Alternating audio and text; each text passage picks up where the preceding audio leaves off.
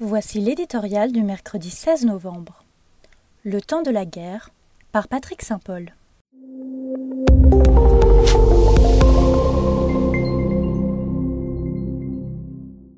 Quelle paix pour l'Ukraine? La question est posée depuis le début du conflit.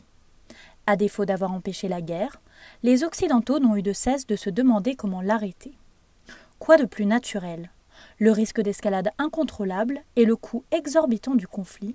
Qui fait flamber les factures énergétiques et l'inflation, menace de déstabiliser les démocraties européennes. Las, les médiateurs se heurtent tous au même écueil trouver un début de compromis plausible. Emmanuel Macron a jugé qu'il ne fallait pas humilier Poutine pour lui ménager une porte de sortie, avant de se rallier à Volodymyr Zelensky après les crimes de guerre russes de Boutcha. Face au choc annoncé des midterms, l'administration Biden a appelé en privé le président ukrainien à négocier. Avant de préciser, après la libération de Kherson et une bonne performance aux élections, que c'est à lui de fixer les conditions du dialogue. Devant les membres du G20, Zelensky s'y est employé. Porté par l'élan de ses succès militaires et alors que l'armée de Vladimir Poutine est sur la défensive, reculant face aux canons livrés par les Occidentaux, il réclame la fin de l'occupation russe en Ukraine. Moscou a jugé inacceptables ces conditions.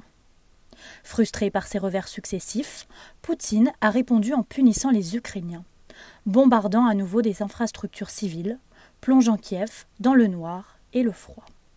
Après s'être laissé berner par Poutine depuis vingt ans, les Occidentaux se sont leurrés au G20 sur les intentions de Xi Jinping. S'il est dans son intérêt d'empêcher une escalade nucléaire de son allié, il est illusoire de croire qu'il fera sérieusement pression sur lui pour négocier avec les démocraties libérales ONI. Il faudra sans doute d'autres Kherson pour faire fléchir Moscou.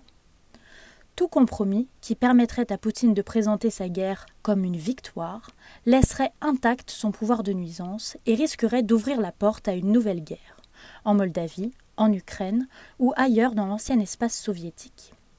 On peut le déplorer, mais le temps de la guerre n'a pas encore cédé le terrain à celui de la négociation.